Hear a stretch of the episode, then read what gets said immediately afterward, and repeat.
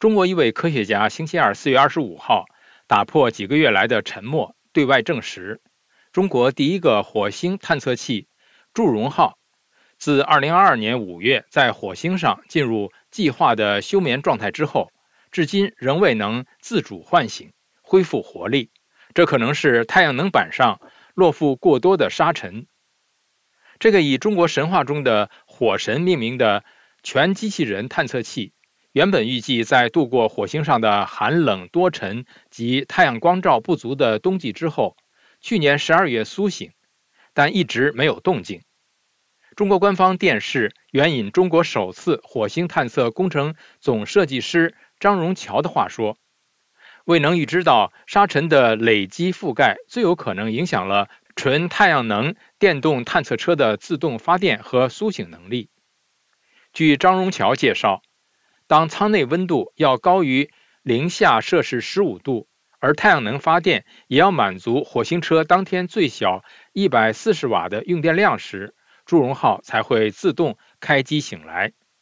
目前火星已经进入春天，但火星车仍未自主唤醒，最大可能就是不可预知的火星沙尘积累。导致发电能力降低，不足以使它苏醒。路透社报道说，美国国家航空航天局 NASA 一个环绕火星的探测器上安装的摄像机发挥的图像显示，中国的火星车至少从去年九月就没有移动过。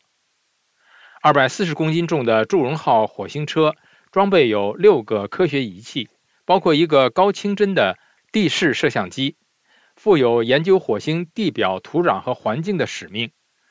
火星车还使用穿地雷达在火星上寻找古代生命的迹象，包括任何地下水和冰层。据张荣桥介绍，祝融号自2021年5月降落火星之后，巡视探测了358个火星日，累计巡视1921米。他说，祝融号的设计寿命是90个火星日。如今已经超期服役了，所以计划的项目都已执行，收集了许多科学资料。张荣桥表示，科学家们都在期待祝融号自主唤醒的那一天，但无论结果如何，他获得的科学成果都为未来继续开展深空探测打下了坚实基础。中国是继美国之后第二个在火星上成功部署探测车的国家。除了中国的祝融号火星车外，火星上还有两个美国的机器人探测车一直在运作。